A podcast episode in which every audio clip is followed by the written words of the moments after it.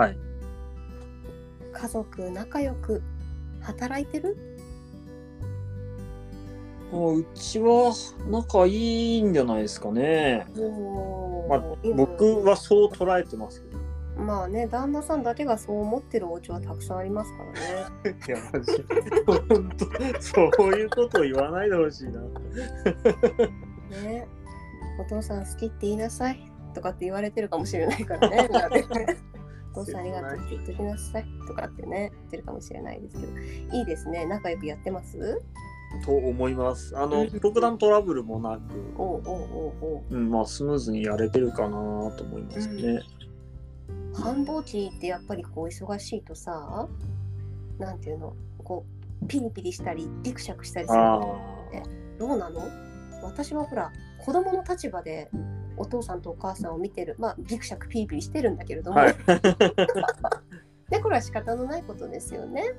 まあ、その後はまあ仲良く「はーはー」とかって言ったりお母さんがお父さんの陰口を言ったりして私は聞いてるんですけれど。どこでもね。それ言っていいんですか？あの仕方ない。もう察してるお父さんなんだけど。あるあるだなってねそう思いながら、うん、微笑ましくね私は見てるんですけれどどうですか？もうその奥さんと働くってことじゃないですか。はいはいはい。うん、その上でこう何か心がけてることとか、まあ、お互いに話してることとかってなんかある？あーそれこそあの、す作業のスケジュールはうんうん、タイムツリーってアプリで共有はしてるんですよね。うちも使ってる。うんうん、あの家族の用事の,うん。す、あのカレンダーとうん。別に作業の僕がけ組んでる作業スケジュールのカレンダーと別に2つ作ってあってあの要するに両方見れば、うん。家族の予定と僕があの組んでるスケジュール作業スケジュールと両方見れるっていうふうにしてあるんですけど、おまあ、それ見てもらえればなんとなくわかるかなっていうようにはしてますしうんなるべくその日の朝一に今日これやっといてっていうのは伝えているかなと思いますね。うんうんぐらいかな。まずそんなに言って、そのなんていうの春作業で今までは妻ができる仕事ってそんななかったんですよね。ううんうんうんここ数年ちょっとトラクターに乗ってもらえるような機会を増やしたので、かっこいいぜ。ちょっとずつで本当今年なんか助かりましたね。あいいですね。あの大豆の種まきでうんそれこそ次の雨までに3日しかありませんみたいな。はいはいはい。で、まあ、3日24時間かける3日だから72時間しかありませんってなった時にまあスケジュールその1時間刻みでスケジュール組んでいった時に、うんまあ、僕一人だとちょっと難しいなっていうのでうん何時から何時までトラクターこのトラクターに乗っといてセッティング全部しとくからってういう、んやっといてもらってうん。まあなんとか間に合ったのでやっぱその点は助かりますしそー。の、なんていうの大体説明をすれば理解をしてくれるようになったのでうんうんうん。で、まあ、何年も一緒にもう結婚して10年ちょっとなるんでうん。なんとなく作業の流れ1年の作業の流れが分かるようになったのでうんうん。まあなんとなくそのざっとせ概要だけ説明すればうん。ななんていうんですかあなるほどねっていうふうになってわかる。そう。まあ、本当最初何？3年くらい前34年前とかはうん。概要だけじゃなくてなんかなんでこうしなきゃいけないのかっていうのまで全部説明しないとあのその作業の本質が分かんないとうん。ただやりましたっていうだけでうんうんうん。いやそうじゃないんだよって。うんうんた確かにやったのはやったんだけどうんうん。そうじゃなくてこうしてほしかったみたいなのがあるんですよね。そのそこを説明するのにやっぱ34年かかったかなっていう。わかる。そのなぜこれをするのかってまあこのあの性格にもよると思うんですけど私ももう完全にマスターの奥さんタイプでなんか喋ってても似てるよねとかってなんか とか言って喋ったりしてるんですけどすごいわかる。なんでこれをしなきゃいけないのか何のためにするのかっていうことを教えてもらわないとなんかこうやっぱり例えばその、まあ、うちでいうところの、まあ、お父さんが求めてることが完全にできてないんですよね。うんこれでこうこうこうしてこのあとこれが待ってるからこれをするんだべやって言われて言えよ。そう。で大体その時って忙しくてもう時間ないから概要だけ説明してやってもらって後で振り返ったら「いや違うから」ってそうそうそうそうそこでちょっとこうねあのこのすれ違いみたいなのは確かに私もあのあってでもこうねな年数だとかその自分がこう何回かやってだとか、まあ、あとは本当分かんなかったら忙しそうなお父さんの腕を掴んででも聞くようにして「ちょっと待って!」みたいな「行かないで!」みたいな「今いなくなったら次何時間後に会えるか分からんから」みたいな感じになって。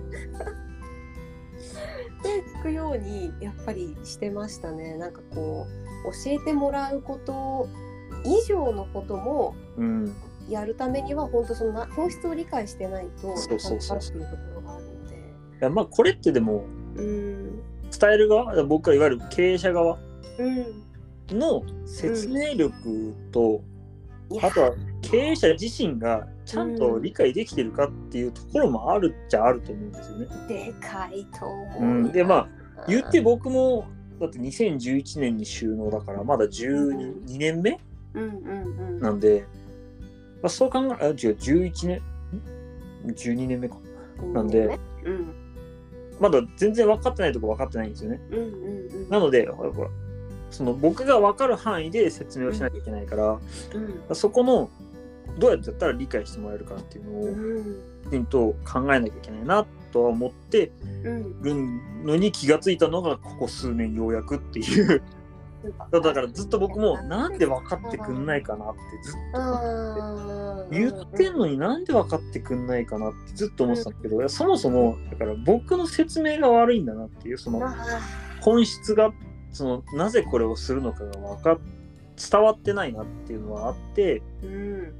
で伝えようと思ったんですけどうん。大体シーズン終わってから振り返って喋ってもあへえで？そうだね。ああ。で？みたいなリアクションされて。うーんみたいな感じでしょ、うん。聞いてねえなっていう。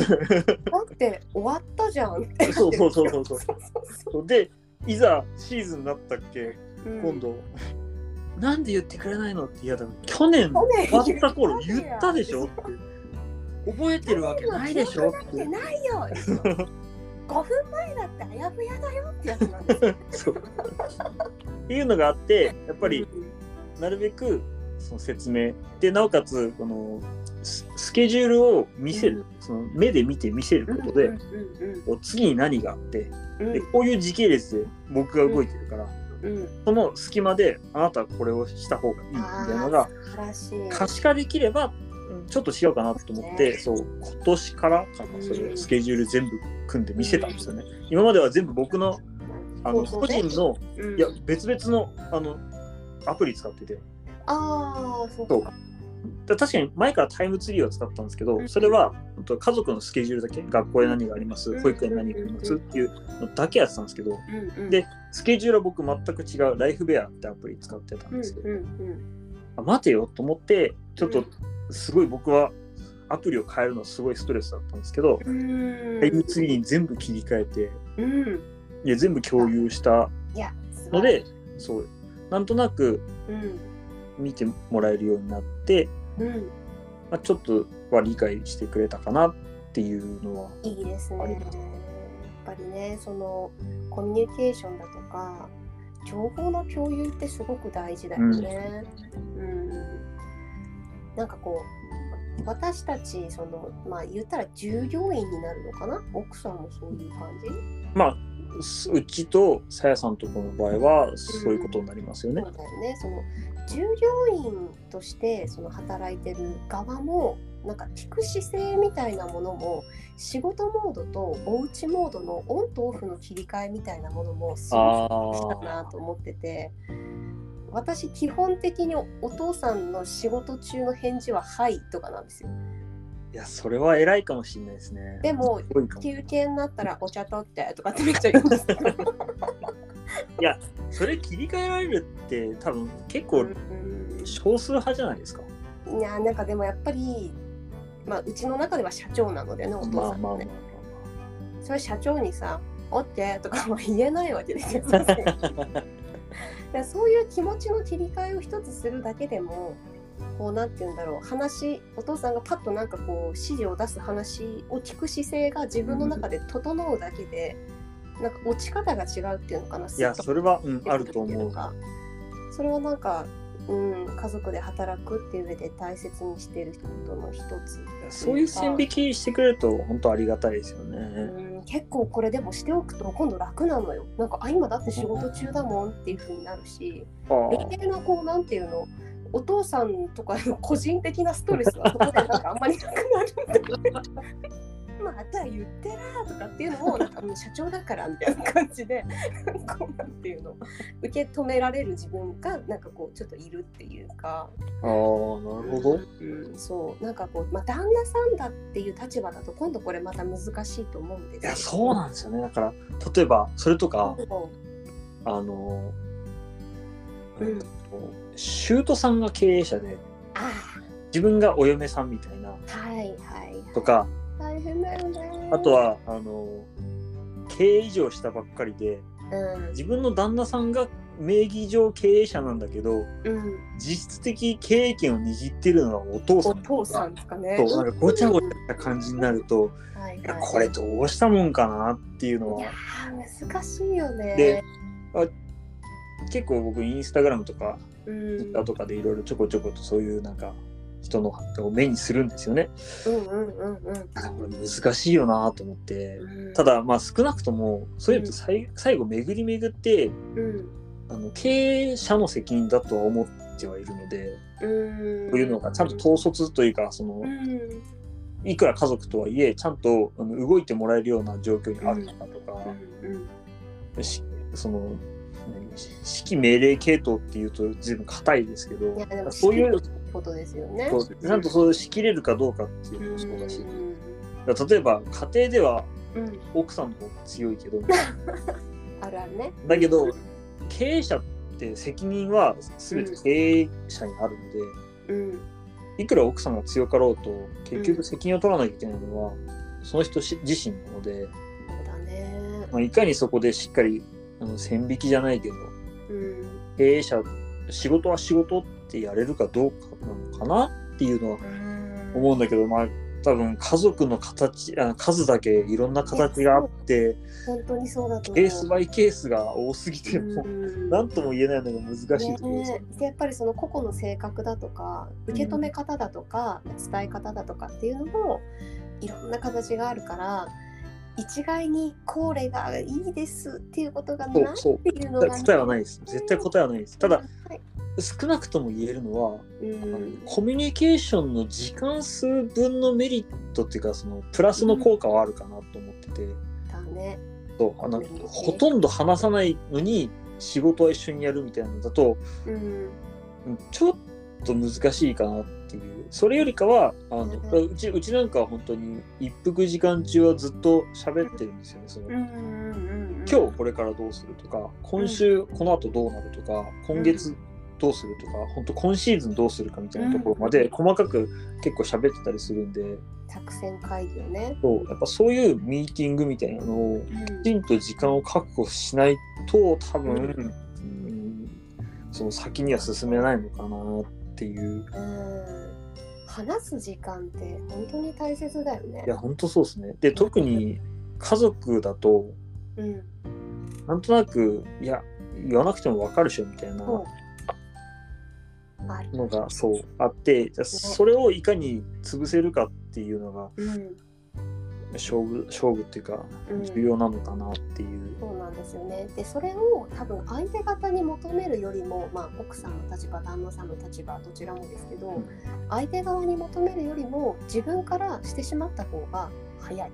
そうそうそうそう。うん。待っててもやっぱり相手はなかなか変えられるものじゃないので自分が変わっちゃう。もうやたら話しかける。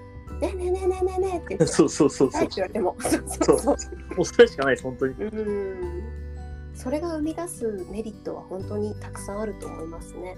やっぱコミュニケーションの数数っていうか時間数にそうねもう完璧に比例してる感はありますよね。確かにそうですわそうだ家族がどう考えてるかわからないっていうのが一番おっかないっていうか、うん言ってよっていうことがあるのが一番辛くない？そうそうそうそう。こうやって思ってたのにって。思ってんだったら言ってよ。わかんないよって。特にうちなんかはあのかなりあの経営を大きく動かしているので、うんうん、うん、方針そのものも大きく動かしているところにあるのでうん。方針からちゃんと伝えないとうん。